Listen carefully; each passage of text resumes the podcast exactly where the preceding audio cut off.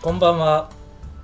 WWD ジャパンポッドキャスト記者談話室です、えーこの番組はえーファッション業界のその時々のニュースや話題について我々3人が分かりやすく解説したり脱線したりしながら掘り下げていく本来はポッドキャストの番組です。はい。で今日このようにライブ配信。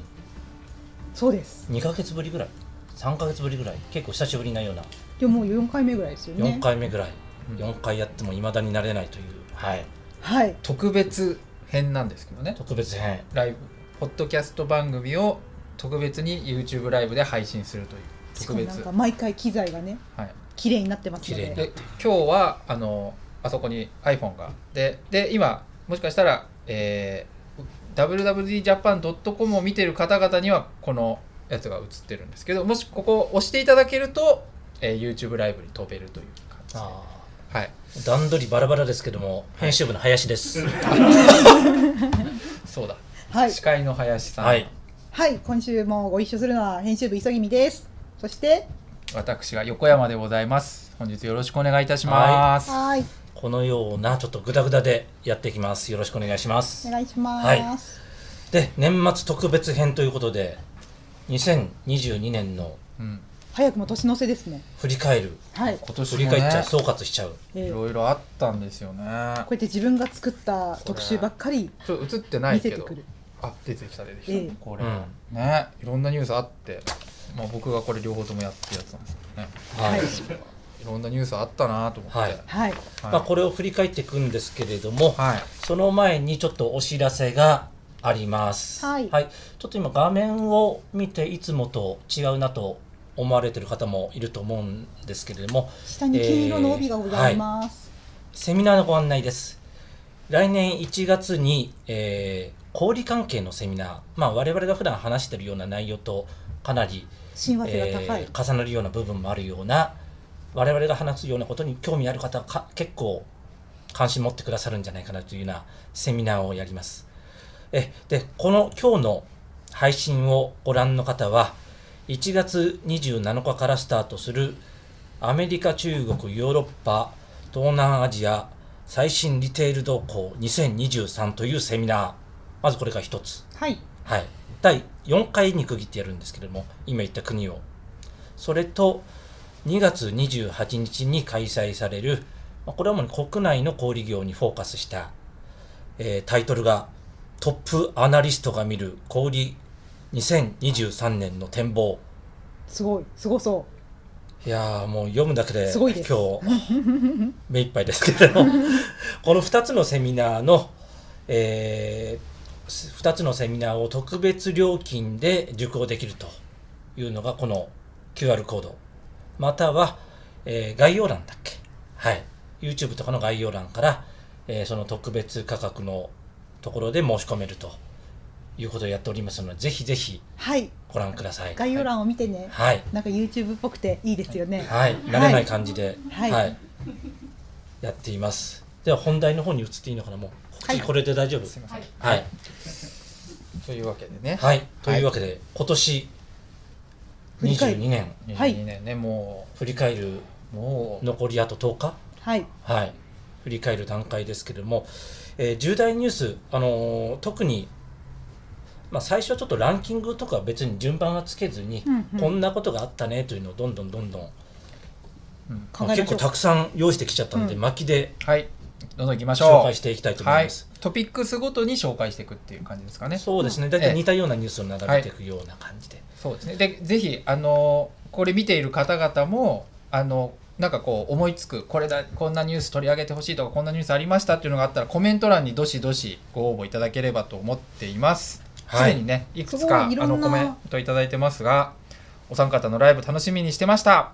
優しい。毎回ポッドキャスト楽しく聞いてます。ありがとうございます。こんばんは。ご飯食べながら見てます。ありがとうございます。ありがとうございます。すごい。本当にこのお三方のキャラクターというかバランスが大好きです。本当に書いたんだ、それ。うん。これ大丈夫。誰か誰か社内 社内の人じ社内で誰か書いてるんじゃないの。誰だ？やらせやらせじゃないの。えはい。ということでね、ほぼカメラが2つみたいなことも書いてあるんで。えはい。なかなか本本題に入らないんで。はい、あ そう。どんどん行きましょう。ごめんなさい。どんどん行きましょじゃあまず、えーはい。最初の重大ニュース。我々が選んだ。はい。うはい。えーっとはい。こういうふうは画に記事が出面に来ましたかね。はい。はい。22年春夏はデニムがトレンド。懐かしのバギーローライズが Y2K で返り咲き。はい。これまずトレンド分野からのピックアップってことですよね。そうですね。今年のトレンド何だったろうと、ファッショントレンド。え Y2K え Y2K 去年もまあもちろん Y2K って言葉出てたかと思うんですけど今年さらに、マスになりましたよね。うん。うん。なんかなんか Y2K って割合だからそう Z 世代の人たちがうんうん。こう、まあ、割合韓国韓流スターが来て、まあ、だから日本のもともとはトレンドだったのが、まあ、韓流スターが逆輸入みたいな感じでね Z 世代の方々が、まあ、去年ぐらいも来てたと思う自分たちが生まれた頃に流行ってたようなファッション、それがこうね割合こうどんどん広がって割合こう全世代に、うんうん。はい、広がっているというのが、まあリアルに Y2K Y2K をやった人たちも懐かしいと、2000年代前後2000年前後ってことですよね、うんうん。ね。はい。だからこれまあ本当にい1月か2月ん？時期的には3月ぐらいのニュースですか？これ。記事はこれ1月。かな1月の年明け早々ね年明けにやってる記事ですけど、まだいまだにねこの年末の時点でも Y2K って結構、まあこういう言葉を踊ってますよね、うん。まあ、23年春夏も大きくキーワードのようですね、来年も続くと。続くんじゃないかと、うん。あのまあ巻かなきゃいけないんだけど ちょっといろんなことをそんなことやらなくていいあの、は はい。い、あのちょっと僕今日あの今日今朝公開したポッドキャストでええ。あの横山さん2000年前 Y2K の時にうん。持ってる服まだありますかって言われうんうん。てその時にないって言ったんですけど家うん。帰ったらあって。ああ。これなんて書いてあるのメジャーホース。これへえ98 2000年ぐらいだったと思うんだけどな、これあ結構あるな。とふんはい、はい、すいません。微妙な空気だっいやいやなんかすごいなんかせっかくライブ配信なのになんか映え映えない服着てんなと思ったけどそういう思いがあったんですね。大事ですよね。結構色あせて、えいえ思いって大事だから。はい。ええ。光のせいですからね。た、はい、はい、じゃあ次行きましょうか。はい、どうぞ行きましょはい。トレンドからもう一つ。出るかな？うはい次のニュース。はい。旬の町下北沢で下北ね。ストリートスナップ、古着と小物使いが光った48人。これまあストリートスナップの記事なのかな、うん。えーでもまあ重大ニュースに挙げたのは、うん。やっぱり下北沢、はい。まあ、これも今年に始まったというわけでは全くないんだけれどもはい。やっぱり盛り上がりがピークになってきたっていう感じですよね下北、うん。まあね、まあ、特に去年一昨年なんて、まあ、コロナでねね。緊急事態宣言なかなか外出が思うようにできなかったのでで今年に入ってねやっぱりこうコロナも徐々に収束に向かいつつある中で外出も自由にできるうん。ので、よりこう下北の活況っていうのが際立ってるというか、はい、うん。あの弊社でもこの前いつ原宿特集っていうのをやったと思うんですけど、うんはい。あの割合その昔こう原宿に集中していたそういうおしゃれっ子たちが、割合下北にガッと、うん。特に若い人なんかは多いいうね、だから我々に限らず結構ストリートスナップどこでやる下北沢でみたいな感じうのん。メディア多いよね。昔っていうのは10年前とかだったら下北でやるって言ったらちょっとすなんかちょっとあえて外外すうん。渋谷とか原宿じゃなくて下北でちょっと古着うん好きな人、高円寺とかね。うん。そうバンドが好きとか演劇が好きとかみたいな感じで今の下北っていうのはね割合こ結構メジャーなところメジャーもう原宿よりも下北ぐらいのね、うん。感じありますよね。メインストリーム的になってきたよと。るもしくは新大久保みたいな。そうそうそう新大久保ね。新大久保のスナップやったっけ？やりました。やりましたよね。ね。え割合こう原宿からしこうし下北と新大久保みたいな、うん。えはい。なんかおしゃれ感は下北に行き竹下通りの食べ物感は新大久保に行った感じがします。ああ、流行りが、うん。はい、うまいですね。はい、じゃあどんどん行きましょう。あこれそそのペースでいくんです。流か。はい。されるとムカつきますね、カチンとくる。はい。え。はい、じゃあ次のニュースいきましょうか。はい。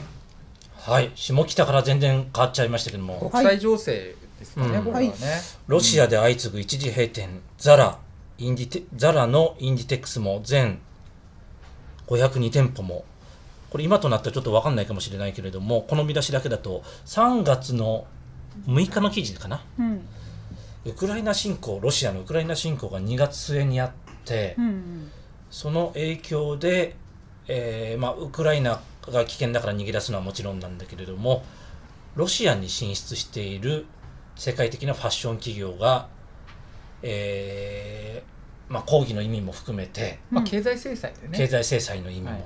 経済制裁の意味でどんどんどんどんロシアかロシアのお店を閉めたり、えー事業を撤退したりすると、うんうん。ここたまたまあのザラの例が上がってるけどもその後もう主なファッションブランドほとんどこれに続いたんじゃないんでしょうか。うん。ファッションだけじゃないですよね。スターバックスとか。そうそうそう、うん。飲食もそうだし、まあ、製造業ね。製造業とかも。とまあそうだし、うん。まあ、若干こうあのあれですけどそのユニクロがね撤退するしないの判断っていうのが、うん。まあ、やっぱヨーロッパの企業っていうのはすごい早かったですけど、ちょっとこうユニクロ遅れたっていうのであのちょっと話題になりましたよね。やっぱりなんだろうその国際政治っていうのがファッション、まあ、ファッション業界にもこれだけ影響を与えるというのを、まあ、当たり前っちゃえば当たり前なんだけどやっぱり戦争という極限のうん。ものになるとそのね本当になんていうかそのやっぱ平和産業ですからね。平和じゃないと成り立たないうん。産業なんだなというのは改めて感じました、うん。そういうことですよね。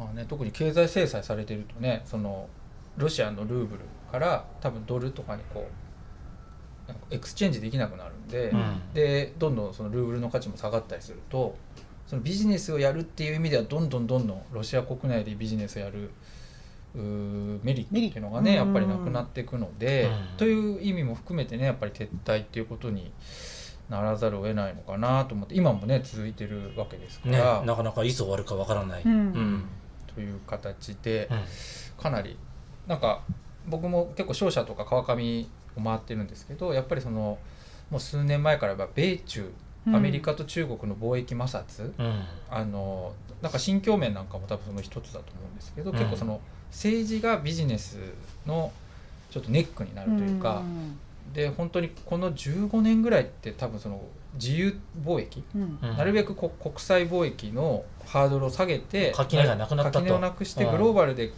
あの経済回していこうっていうのが今ちょっとブロック化というかうん。逆流しているなっていうのがまあね、30年前はそれこそ冷戦期で東西うん。資本主義陣営とがねありました。ね社会主義陣営では真っ二つになってたわけだけども今回こういうのでい一緒になったと思ったらやっぱりこういうことって起こるんだなう。んっていう。なんとなくねこうまた逆回転しているっていう印象がやっぱあるので、うん。来年もどうなるのかっていうのは注視していくうニュースかなとは思いますね。はい、で次のニュースもやっぱりこのグローバルというかうん。国際経済、はい。国際経済に関わるようなニュースが出た。ああこれね、はい。我々も、えーユニクロ2000ん？2000じゃないや。ユニクロ。2022年秋冬は。秋冬は定番ダウンやフリースを1000円値上げ。値上げのニュースじゃないかと。国際情勢何の話だというふうに言われるかもしれませんけれどもやっぱウクライナ侵攻とかね。そういうこともあって、えー急激な円安、はい、えーあとは原料高。うん、物流飛行と物流費こといろんなコストが上がっていてうん、今な何見せてるんですそれ？アパレル値上げ特集ですね。値上げ特集。ああこれ何月だっけ、これがですね。5月。5月、5月。うん。これたまたま今ユニクロの記事を、えー紹介しましたけれどもユニクロに限らず大半のメーカー、うんうん。えーこれ値上げに踏み切ってますね。でこれって2022年秋冬わーって今紹介しましたけどもちろん23年春夏もだし、うん。今仕込んでる22年秋あ23年秋冬が一番大変ですみたいなうん。うんお話もありますよね。食品の値上げほど衣料品の値上げってそんなには一般的なニュースとしては話題になってないような気もするんだけれども、うんやっぱまあ性格は違うというか基本的にねビールとか清涼飲料水だったら毎年同じものを出してるので値上げっていうのがはっきり分かるんだけれども、衣料品ってね着てるものは着てる売ってるものか売ってるものを毎年変えてるんで、うん。まあ定番品以外はそんなに価格同じものを売ってるってことは何気づきづらいよね。うん。そうね。まああと僕これ特集やってる時の記憶だとそのつ今食品とかってどんどんどんどんスライドしてねうん。あの上がっていくってイメージがあってその時当時も5月4月5月もそういうニュースだったんですけどアパレルってその30年間値上げをしてこなかったっていうあのなんていうのかな。こうなんていうんですか。本能的というかなんかこうのがあっあげたらて絶対ダメだみたいなそうそう。上げられるかどうかかみたいのが、うん。結構この僕らがやってるタイミングは結構際だったんですよね。ん。まあ、それが結構まあ今になって思えばまあ割合こう自然にあの値上げがこう当たり前のようになってたんですけど、あの当時は値上げできるのかみたいなのが当時ってもう今年の5月6 5月。月は結構こう、ワイワイやいやいやってて、うん。で値上げしないっていうワークマンとかうん。あの一部の企業は値上げしないっていうことを言ったりとか、うん。結構いろいろあったんだけど、まあ、結局やっぱまあ割合こう自然に値上げというのがあのいやなんかでも自然にもちろんあの皆さんのね、うん努力が。地平道を吐く努力をしてやってんだなっていうのはすごい地平道。感じました。そ。のユニクロを担当してる磯君さんそのうん。このフリースがうん1900円だったんだっけ？もともと。そうそう。あそうそう。そうかな？1990円、うん。うんそれが2990円だったんだっけ、うん。1.5倍。ううん。ん売れてんの今？うんかあれですよ。まあそんなに。えそれよりも、うんああいうヒートテックの極暖っていうやつ？ちょっと厚めのやつ。そうですそうです、うん。あれも値上げしたんですよ。うん。であれがよく売れてるって話は出ますね。値上げしてもあんまり影響なく売れてる、うん、んあなんかねそれはもともとヒートテックの極暖ってインナー用だったんだけど、ーうん。アウターとしても着れますみたいなプロモーションしてそういうプロモーション分かりやすくしてるとか。うん。努力をね。そういう工夫をしてると、うんして。るわけですね。でダウンは正直ダウンよりもなんか中綿が店頭でよく見えるように、ううんまいことを変えてらっしゃるなっていう。羽毛じゃなくて、うん。うんえポリエステルの綿とか、ええうん。っていうふうにしてあんまり値上げしたっていうイメージに見せないようにしてんだなっていうふうには感じます。なるほどね、まあね今日ね日銀が金利をね実質値上げっていうニュースもうん。うん。うん入ってきましたけど、今後ねちょっと金利も上がってくると物価もねちょっとこう、なんていうかなスライドしてちょっと上がってくる可能性もあるのでね、まあ、来年以降もまだまだ続く、ただなんかそのこの当時その原料も上がり物流費も上がりまあ円安っうん。ていうのを考えると原料費あの物流費は若干もう落ち着き始めて。おうん。で円安もまあ135円なので、まあね、今年の年初から比べるとうん。やっぱり円安にはな円安の水準ではあるんですけど、まあ高止まりというかね、うん。そうですね、ん。だからまあ150円みたいなところからはちょっと戻してるかなという感じですよね。それでねコメントが来ていてあの TK さんという方、まあ、いくつかコメントしていただいてるんですけど Y2K は20年前だから2000年にとっての1980年代か。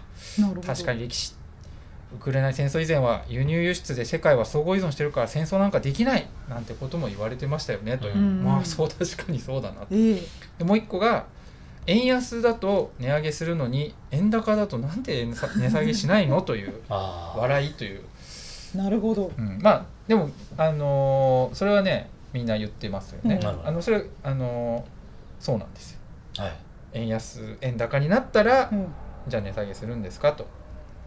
あの一応あの私からちょっと言わせてもらうと、うん。ずっと値下げしてきました。30年間。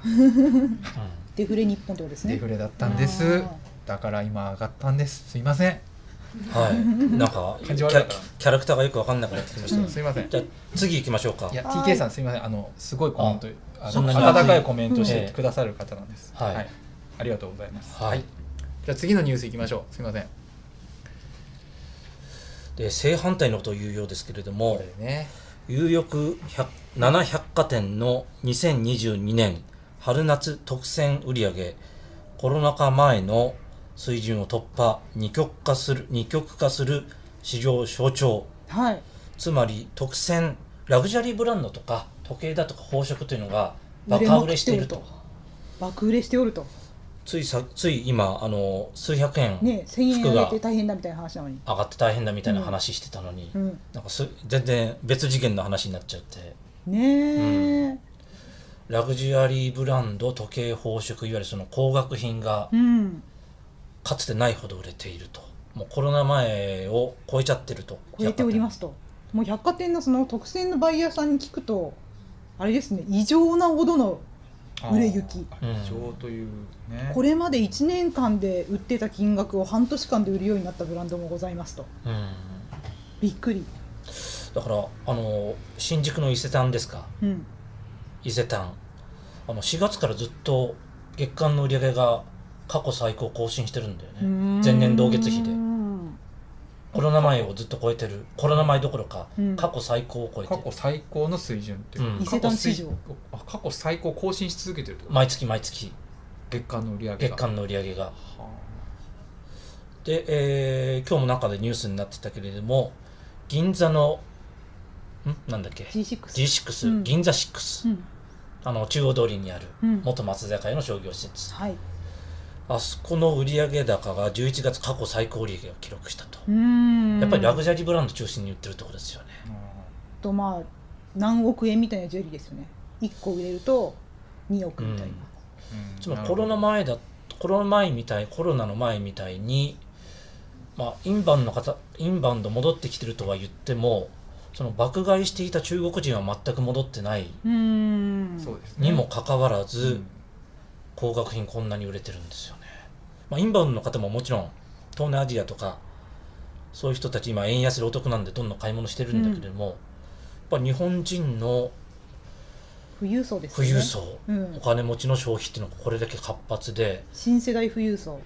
そう。新世代って何いくつぐらいなんだろうね。30代とか40代。もういるし結構20代もいるらしいですよ、うん百貨店のいわゆる VIP ルーム外商の、えー顧客しか入れないところとか入るとなんかこの人この子何やってんだろうっていうのは。し YouTuber とかなんですかね。分かんない、うん。20代ぐらいにしか見えないような。いかにもなんだろうお金持ちみたいな分かりやすいお金持ちの格好してるんですよ。うん。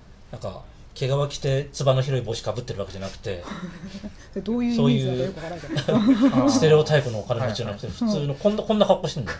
ああなるほど。あパーカバレンシアガのカジュアルな格好とかしてる方ーまあそうハイブランドだったり、うん。えね。えうん。あと弊社の連載では30代の富裕層ああ平山美春さん連載が大変。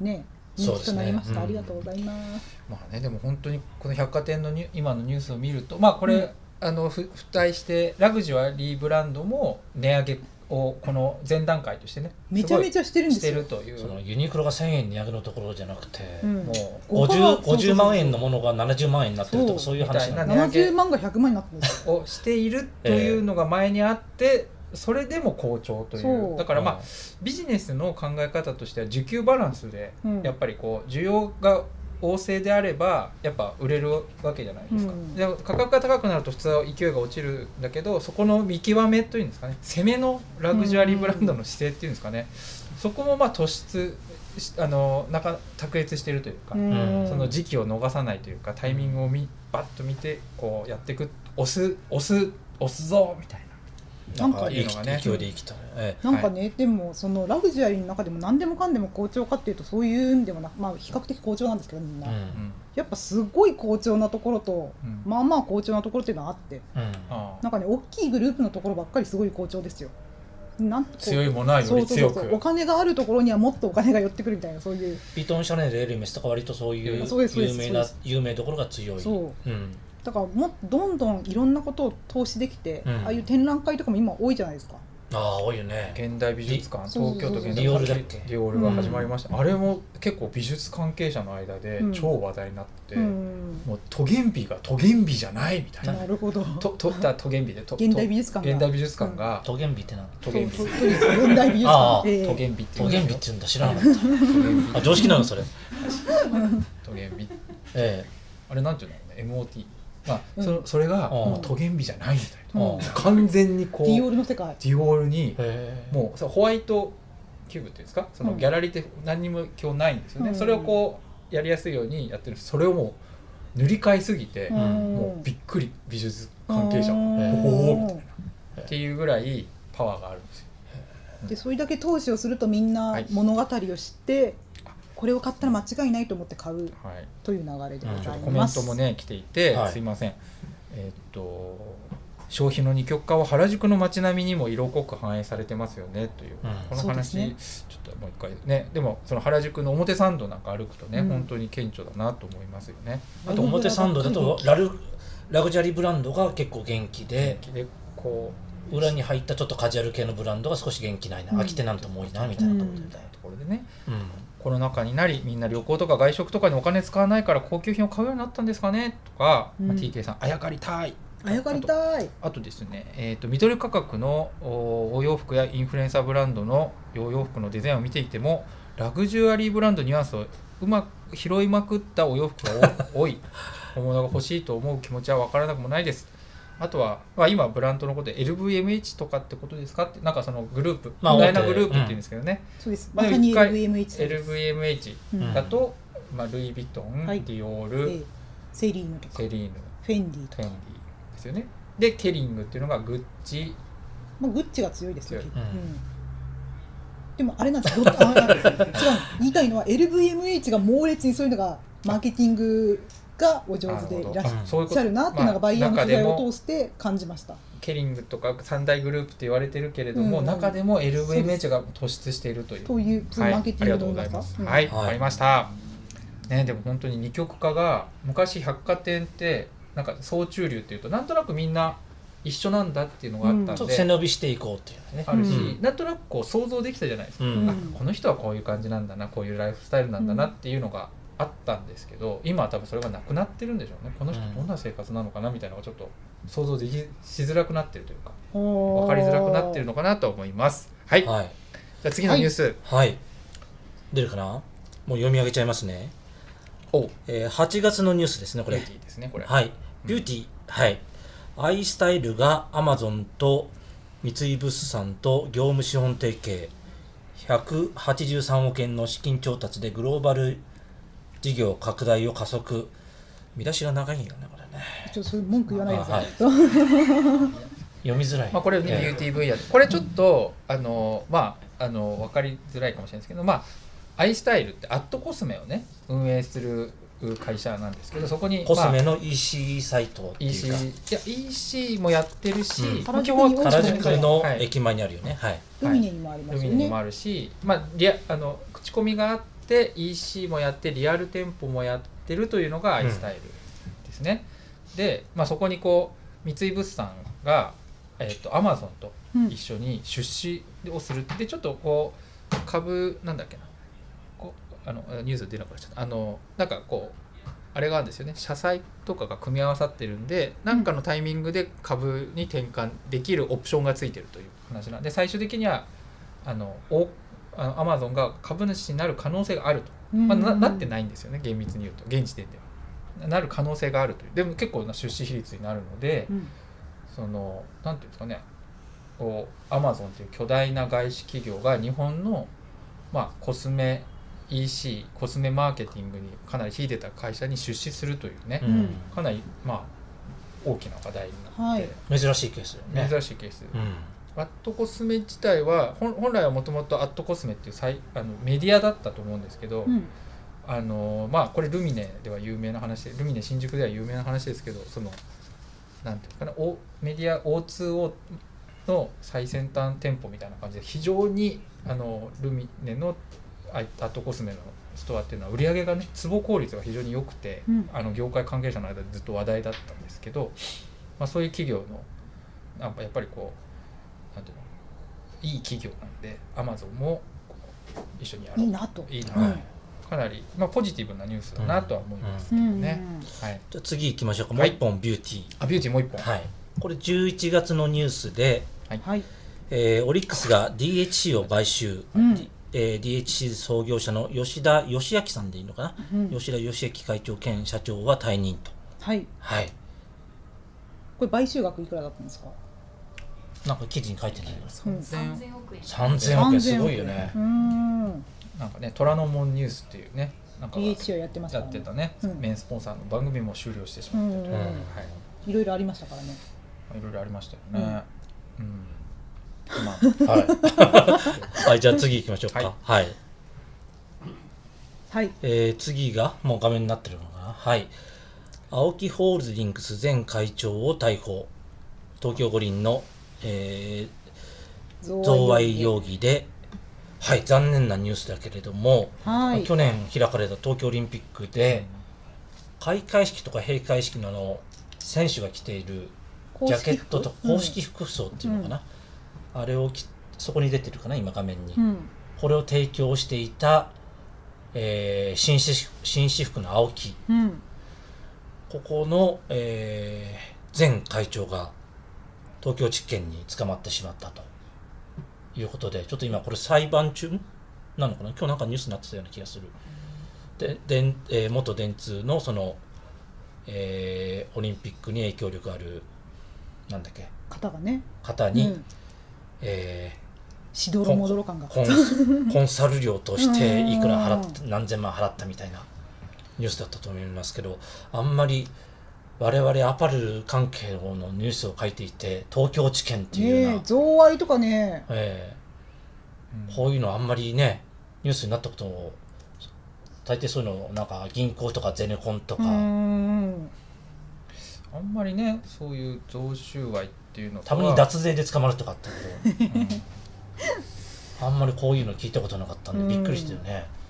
なんかでも去年オリンピックがそんなに人入らなかったんであれだったんですけどまあファッション業界的にはいろいろいい話題もあったじゃないですか。うん。ね。えいろいろニューヒーローニューヒロインが生まれ。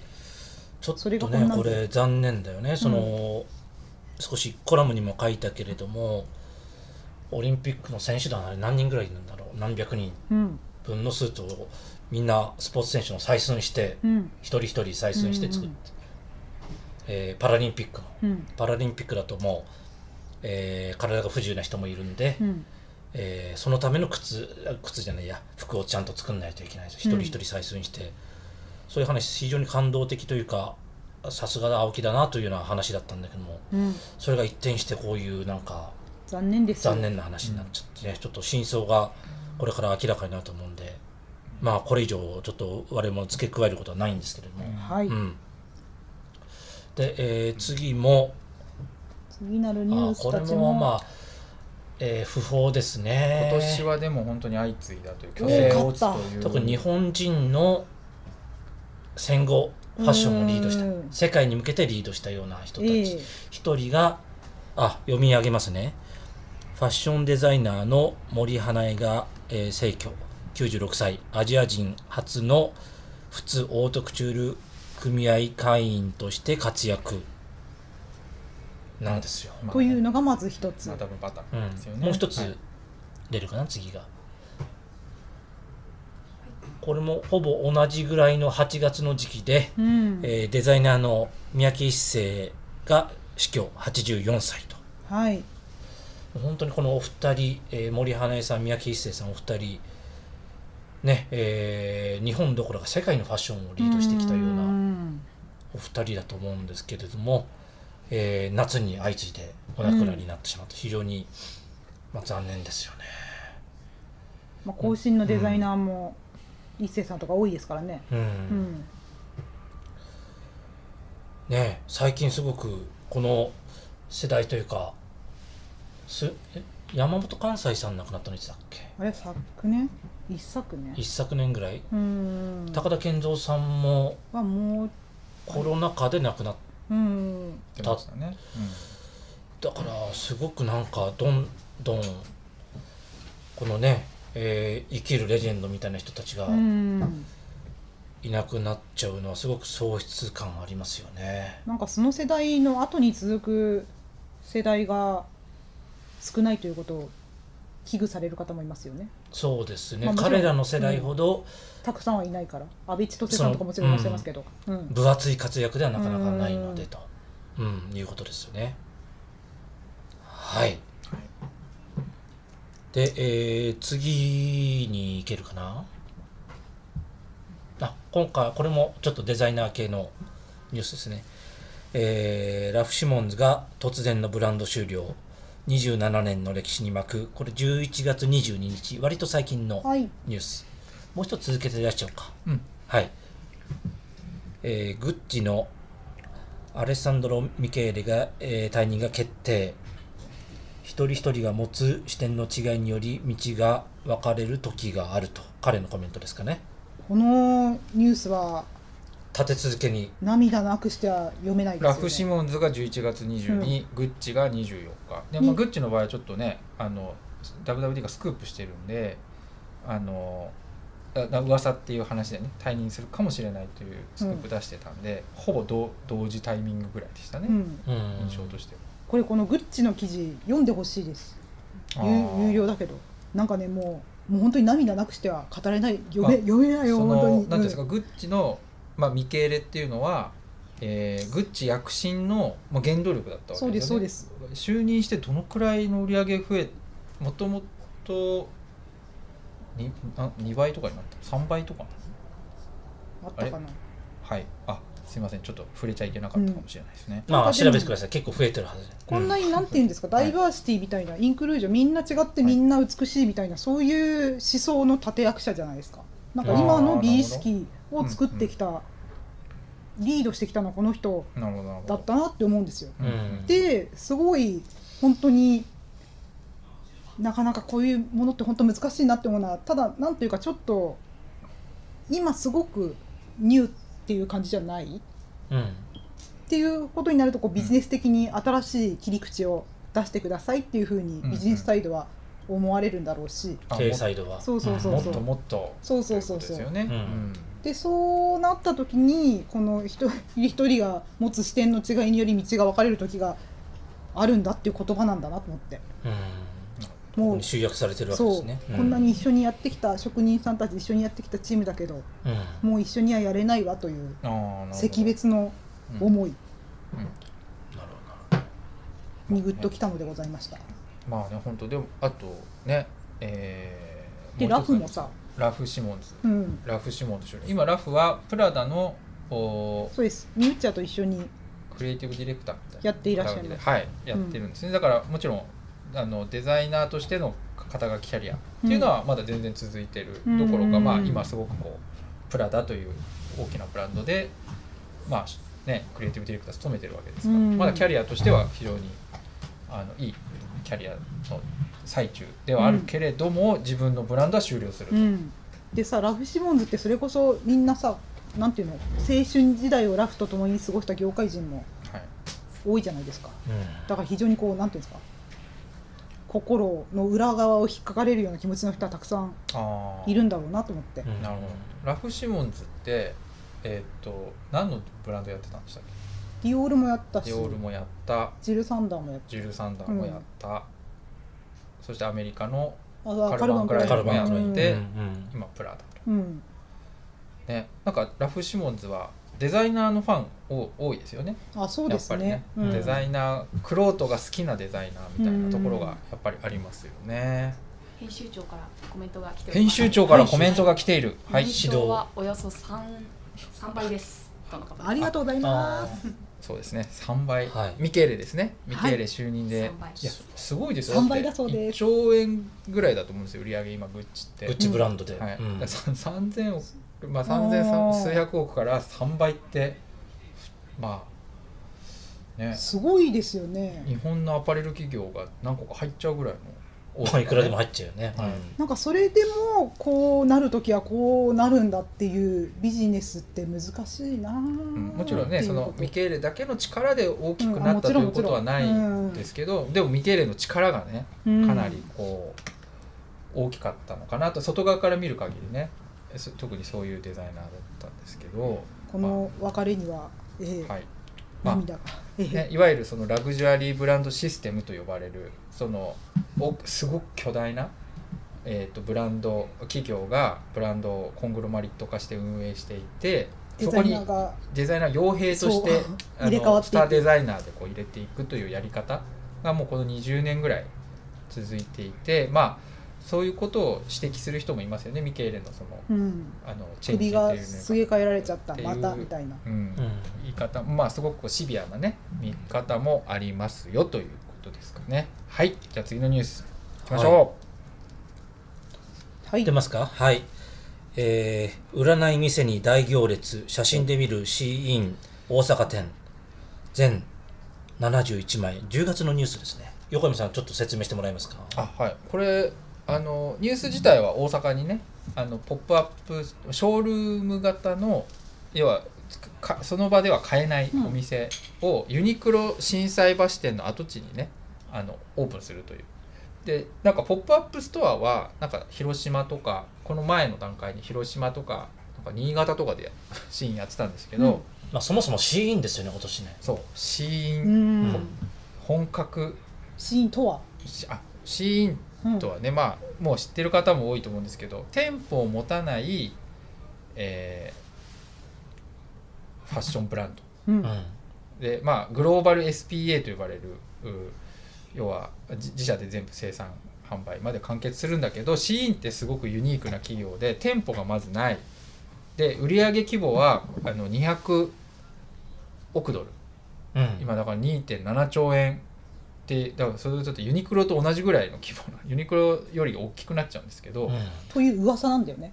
そうなんですよ。で、うん。えー、という規模になってるんだけどまず店舗がない。上場もしてない、あの上場してないからよくわからない。企業公になってないことが多いしてないことが多い。みたいな、であと中国発っていうね。これいくつかすごいユニークな。これ特集もはい。やこっていいれ何月でした？9月か。にやって。でこの後なんですよね。大阪に結構長い2ヶ月半ぐらいのあのショールーム型のストアをユニクロの心斎橋の跡地に、でもワンフロアしか使ってないんですけど、うん。作ったのがさっきのニュースでで11月の13日だっけ？16日だっけ？中旬に。中旬にはあの東京の原宿にも、うん。まあ、今後原宿は常設店という常形でショールームストア。ア。をうんすると、でまああのシーン自体はすごく Z スあの価格が安いので、うん。Z 世代のね人がまあ若い子がやっぱ買いやすいというのがあって、まあ、中学生高校生も買いやすいっていうのがあってまあすごく人気でで店舗もそういうこう SNS との連動する仕掛け映えるスポットなんかをいっぱい作って試着室がすごいなんかこうデコってて可愛かったりみたいな、こう買えないんだけどこううまくそれをこうまたオンラインに還流させるみたいなし仕掛けとかもねいっぱいやってるような感じですかね。まあシーン今いろいろあの世界中で急成長してるんですけど一方でねう、ん。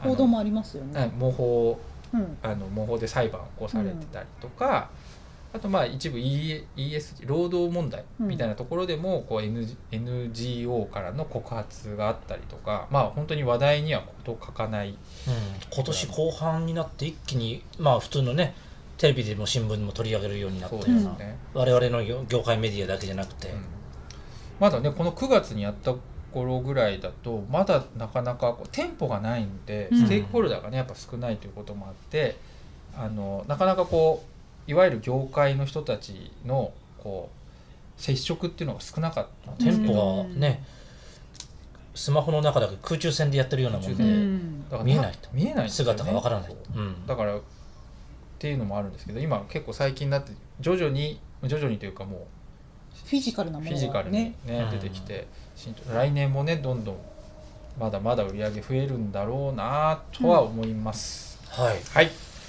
えーじゃあその流れでちょっとシーンとも一部重なるところもあるのかな、えー次のニュース。9月の21日フォーエバー21フォーエバー21が2023年春に再上陸へ。はい。磯君さんちょっと説明してもらっていいですか？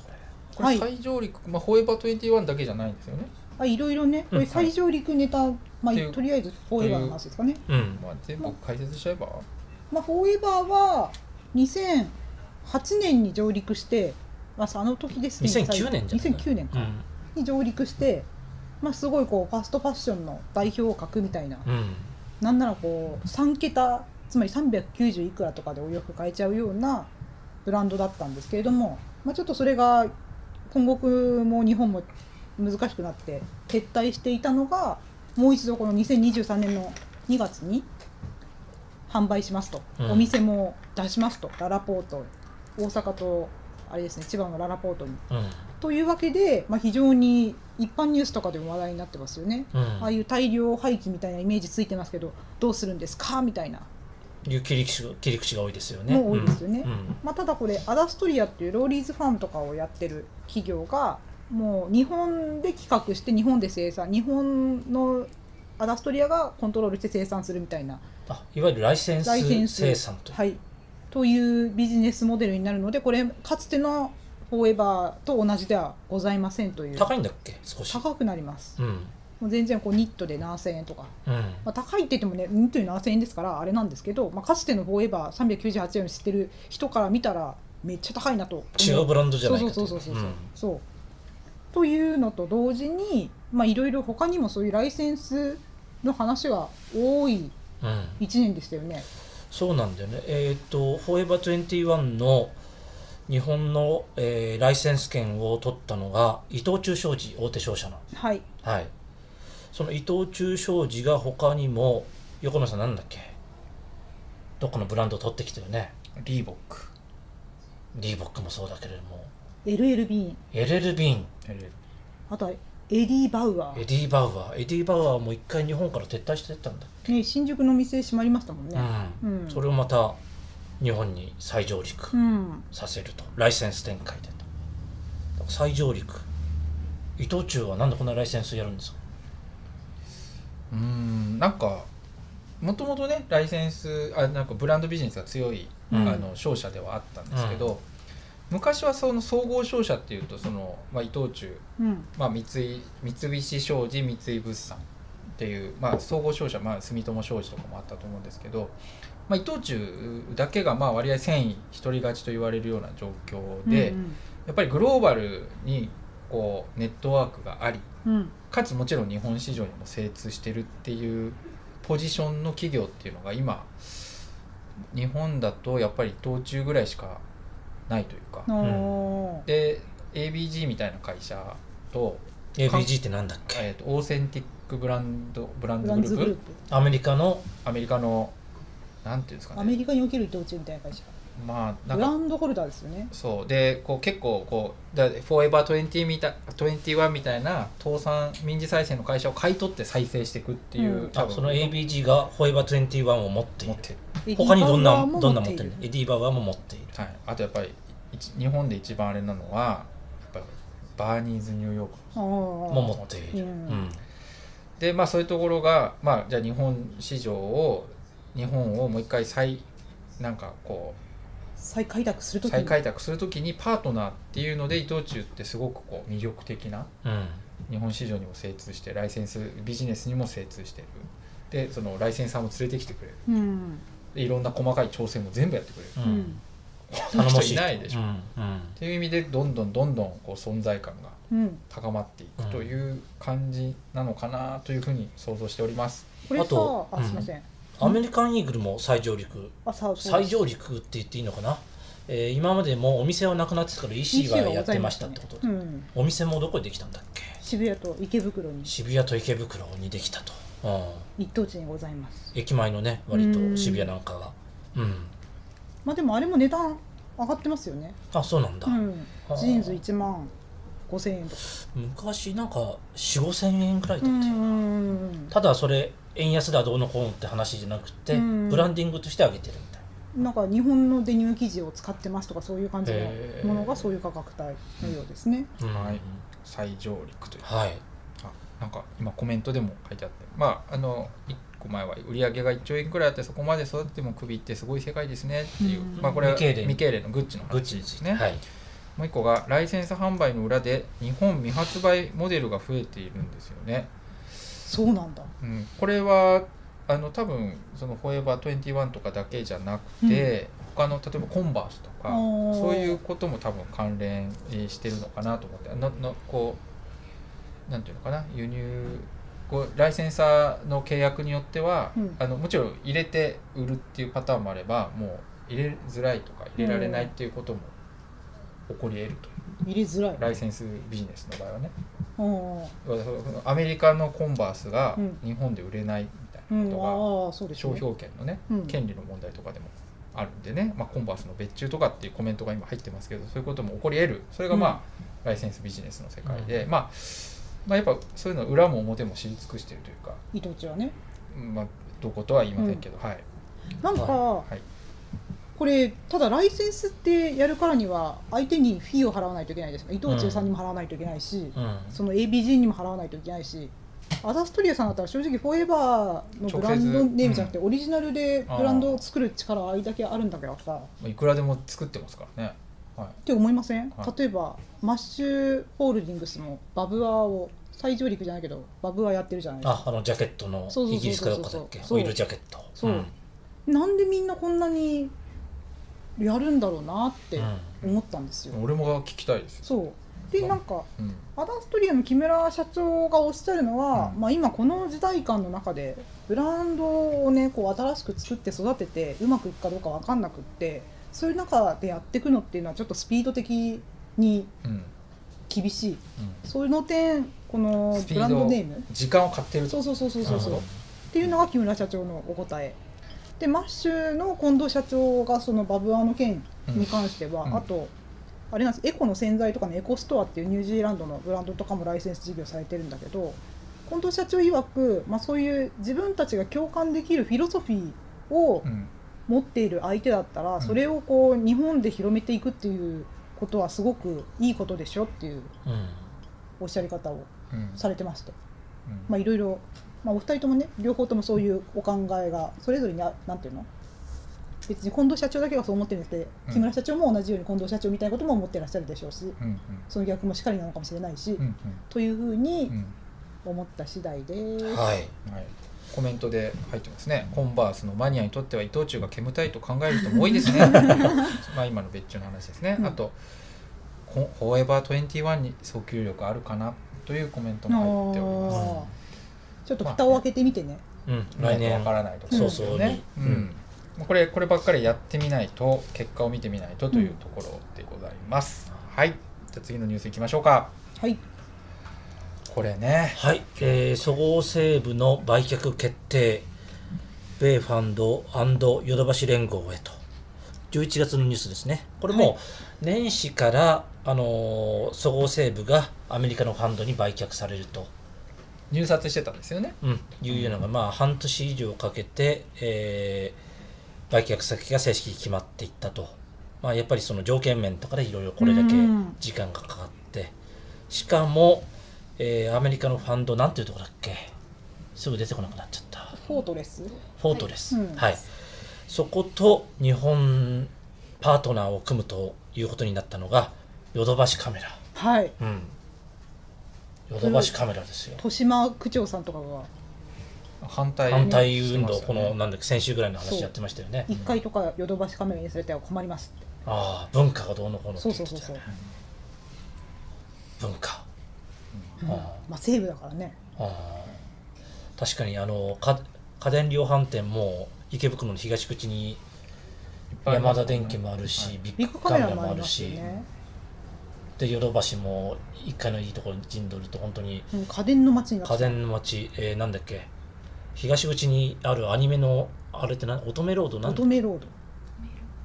あのサンシャインのところ不女子ロードだっですけね。腐女子ロード。乙女ロードじゃないですかね。限りなく秋葉原に近づいてくるような感じに。そうなると家電とアニメだとほとんど秋葉原的になってきちゃう。あー。うーん。乙女ロードです。乙女ロードでやってる、うん。なるほまあこれが一つだよね。これが一つ。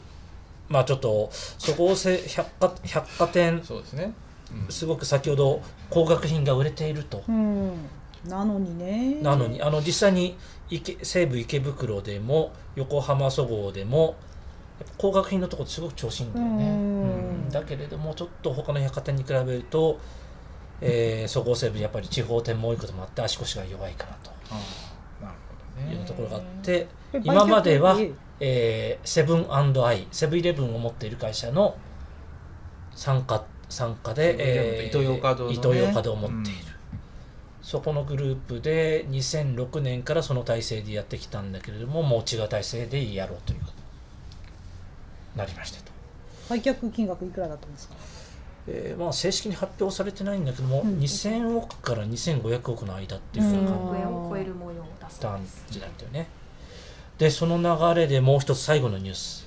同じぐらいの時期のタイミングだタイミングで発表されたニュースなんですけどマッシュがはい。ベインキャピタルに2000億円で株株式売却、うん。えー3年から5年後の上場を目指すと。はい。はいこれ磯君さん。これもびっく説明しりしましてたよね。もらえますか？2000億円。今の総合セーブとあんまり変わんない。そうそうそうそうそう。そう、あれです。マッシュって言えば、まあ、スナイデルとかプレイ ID とかをたくさんジェラード・あジェラード。ピケ運営会社ってよく新聞そうです。に出てた、ジェラピケ運営会社。え。ということで皆さんもご存知よくご存知だと思うんですけれども、まあ、非常にあれなんですよ。頑張っていらっしゃるんですよ。この日本のウィメンズのマーケットの中で常にリーダー企業でしたし、まあ、コロナの間も非常にこうライブ YouTube ライブとか YouTube インスタグラムライブとかで非常に売ってきたんですけれども、まあ、そこがこのベインっていうアメリカの投資ファンドえ大手有名なね、はい。うん。出資を受けてで今まで、えー近藤社長が一番大きい株主だったんだけどもあれです。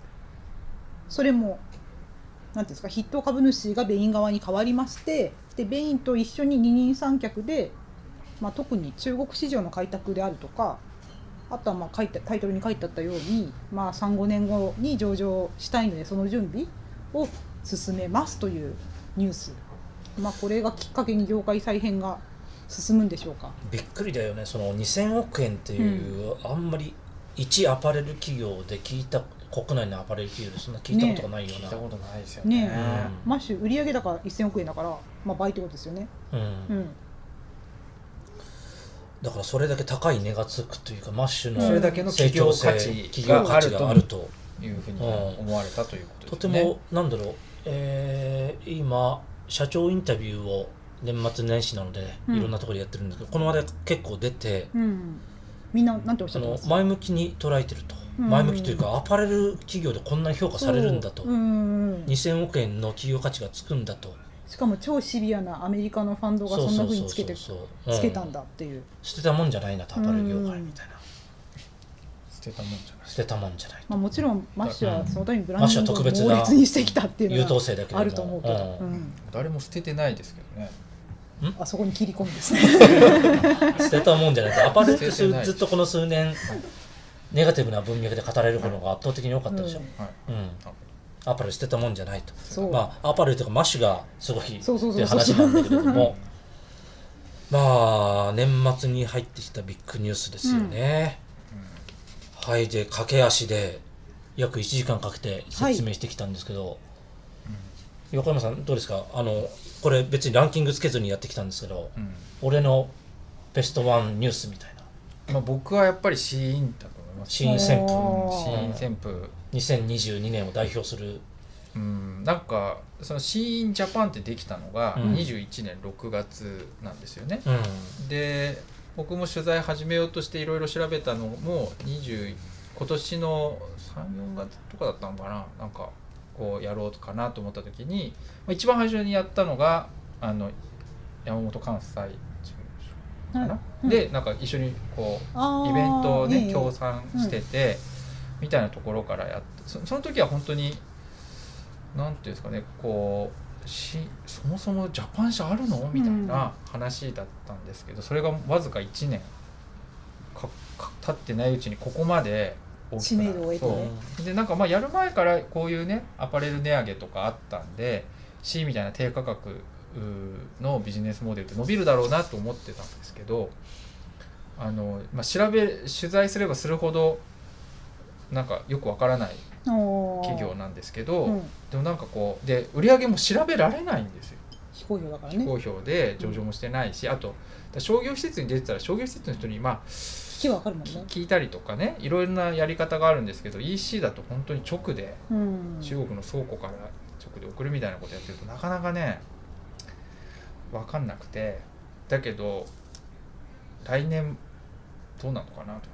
まあお売り上げ多分増えてるんですよねう。んおそらく。う。んこの感じだと。うう。ん多分来年もまだまだ余地あるんでおまだまだ増えるってことを考えるとうん。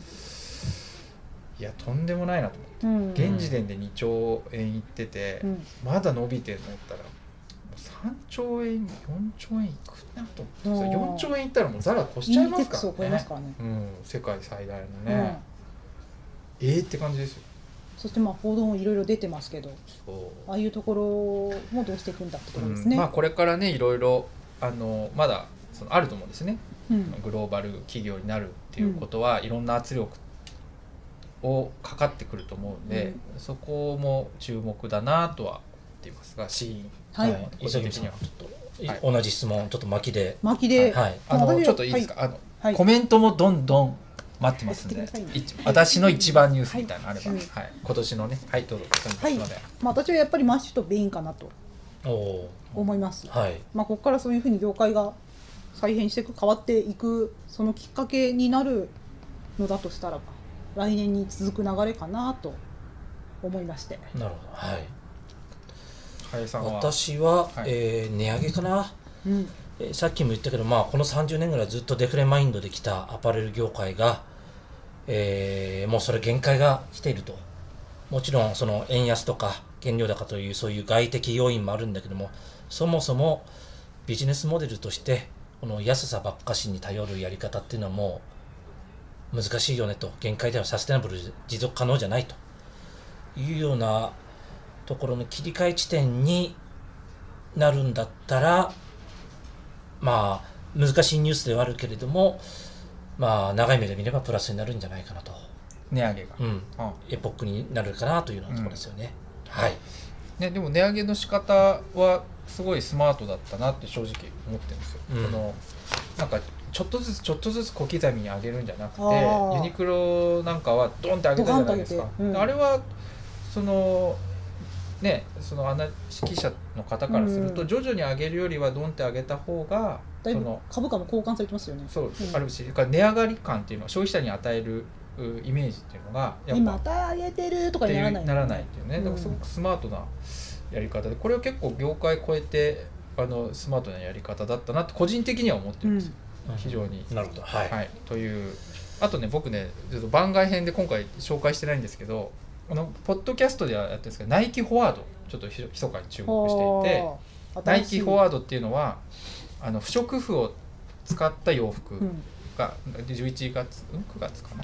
にあのナイキが発売をしていて今まで洋服って布織物と編み物しかなかった。で不織布っていうのはなんかその使い捨てにしか使われてなかった。マスクだよね。マスクとか、あと防護タイベ服とか？防護服うん。使い捨て、それがよそれをこう何回も使う洋服に使おうっていうイノベーションはかなりもう何十年ぶり。ナイキ自身も30年で一番の発明だみたいなこと言ってで、まあ、まだワンアイテムちょっとまだあの限られたアイテムなんですけど来年以降ねもっともっとこうラインナップが増えていくとお今記事出ましたね。あ、うん。すいません。あおおでしたけど、うん、30年で一番の革命っていうナイキ自身が言ってるので、うん。来年以降さらにあるかな。でまああの人スパイバーっていうね人工タンパク質のあの会社とかもね素材が結構来年今年来年で大きく変わるかもしれないなと思って。うん。はい。はい。あなんかすいません。そろそろ。おそろそろ？そろそろ時間ですか？あのコメント読みあはい。いいですか？読んでくださいどうぞ。はい。えー、すいません。えーっとですね、シシックコバって読めないんですけど、ファッション誌と違って、モードからビジネスまでオールラウンドならなのは新聞ならではでいいですねという、まあ、これニュースの話ですね。ありがとうございます。はい。私はお三方の動画が始まったのが一番のニュースです。優しい。ありがとうございます。そうかそうか、ポッドキャストからね、ライブ配信っていうのを始めありがとうございます。えっと、カニエね。さカニエウエストが、カあニエ改め家ね。ーイエーがね、アディダス。そうだったね。ちょっとこれ入れた方が良かったかもしれないね。家問題どうした家？はい。そうですね。そうね。ちょっとこれうカかつだっニエアディたかもしれない。ダスが見かけ大きなニュースでしたでこれちょっと説明した方がいいかもしれないんですけど、えっと、カニエ・ウエスト改めイエイエがあのいろんなね問題発言をはい。こうすしたことで、でカニエ・ウエストっていうのはもうそのえっとそのそもそもそのバージル・アブローの、うん。まあ兄貴兄貴はいそうです。ででその結構いろんななんていうの？黒人っていうんですかね。黒人のこうインフルエンサーたちの大ボスみたいな存在でしたよね、あのアメリカンアフリアメリカンアフリカンアメリカンっていうんですか？私まあなんか過去数年間続いたああいうラグジュアリーストリート系の立役者です。立役者。の一人でしたね。がこうまさかのね。ね。こうなんていうのなんていうんですかね。ごご乱ほ心放放逐っていう。うん。の追放？ええ。うん。追まあ放みたいな、契契約。うん。実質追放みたいな感じで、うんアディダスからもラグジュアリーバレンシアガ契約がなくなるという信じられないニュースがありましたよねっていうのとすいません。あとコメントで今どうだってクイックルワイドクイックワイパーは不織布の話ですね、はい。ああれも不織布確かに。あとなんかバレンシアガの児童虐待のニュース。なんか結構ラグジュアリー今年ねあの炎上が多か多ったですよね。クリスチャン・ディオールもあの中国のあなんかこあ韓う服と似てるみ似てたいなね。るみたいな。あものであれも今大きくな年か。うん。でバレンシアガ最近ですけどねそのじ児童虐待をしてるわけ、まあ、児童虐待をしているんじゃないかというかなりこれも大きな問も題で。う。連想させるビジュアルでしょビビジュアルだったという。児童虐待しては大変なんで。はい。なんかさ SNS でこう反響を作って物を売っていくみたいな時代だから炎上もするよね捨てしなんかその、うん。こうちょっとした火種がすこううんすぐにグローバルにこうバーンって拡散してしまうっていう難しさは特にそのグローバルブランドの場合はうん。グローバルで知名度が大きいな大きい分そうなりやすいということが、まあ、本当にあったなという感じですかね。はい。ああプリンさんから。2023年はダニエル・リーのバーバリーが楽しみですというコメント確かに。2023年どんなね1年になるのかというのがね非常に気になるところではありますが。え、はいありますがそんなあなたに。林さんにちょっとえまとめていただいて、はい。はい。2023年を占う。えはい。はい。企画を考えております、まあ最初も最初も告知したように、ええ。ちょっとしつこいしつこいぐらいなんですけど、ええ。はい。大事なことは何度もえーとはいもう画面出るのかな？出てるのかな？はい。米欧中東南アジア最新リテール動向2023米欧中東南アジア最新リテール動向2023もう一回大事なことなんでね。2回言いました。はい。はい、これを、えー来年の1月27日からスタートします。オンラインセミナーです。全4回、えーこの各エリアのはい。それぞれの、えー専門家というか、はい。えー基本的には現地に住んでいる、えー専門家はい。の方に、えー登壇してもらって、えー最新の現地の小売事情を語ってもらうとはい。まあ現地にいないとねなかなか本当に把握できないですそうからね。そうそうそう、うん。えーうん内容です。これと、えーもう一つ。これえー、と情報解禁今日なんですけれどもまだこれ仮の画面なんですけれども、えートップアナリストが見る小売うん。2023年の展望。国内かっこ仮。ええ。トップアナリストが見る小売2023年の展望。かっこ仮。ええ。はい。もう他言わないの？2回でいいですか、はい。まあね風早さんは風早さんというのはクレデディ・スイス証券という、まあ、外資系証券会社のトップアナリスト、うん。特に小売業に強い、ね、なんか多分小売関係のジャーナリストジャーナリスト。アナリスト。あじゃあ、ジャーナリストであればあのアナリストとジャーナリストが同席してあの決算会見に出ることっていうのも結構あるんで、そうすると風早さんがいかにトップアナリストかというのはあのよくわかるというか、はい。はい。本当のトップアナリストですからね、えーその風早さんに、えーセミナーをお願いして、うん。こちらも2月の28日に開催することにこれは聞きたいですよね。どんな1年になるのかというのをね。はい、うん。通販番組みたいになってきましたね、ええ。はい。これをこれを聞けば2023年がわかるみたいはない。ことですよね、で、えーこれ参加するにあたって今画面上の QR コードこれずっと今日ずっと出てた。出てました。右下かな？皆さんのが、画面から見て、えーそこを QR コードまたは、えー概要欄 YouTube の概要欄から申し込みすればお得な価格で受講できると。今僕ちょっとアクセスしてるんですけど。おはい。お、お得に申し込みますか？スペシャルオファー。おおえーっとですねなんと価格出てない。まあご覧ください、はい、あんまり宣伝がしつこくなるええとあれね、告知がしつこくなるとあれなんで、ええはい、この辺にしておきます。はい。はい。えーというわけで、これが、えー今年最後の配信なのかな？まだある。今週の金曜日。もう一回ある。まあ、記者談話室としてはこれが最後のはい。配信です。はい。えー2022年、本当に皆様にお世話になりましありがとうたございました。もう68分長い、はい。うんすいません。長時間おお付き合いいただいてありがとうございます。本当に。また、えー来年も聞いてくださいね。聞いてください、はい。えーポッドキャストやってますんでそちらもよろしくお願いします、ん？どうすればいい、えー。来年もよろしくお願いいたします、よろしくお願いします。よろしくお願いします。ありがとうございました。さようなら。良いお年を良いお年を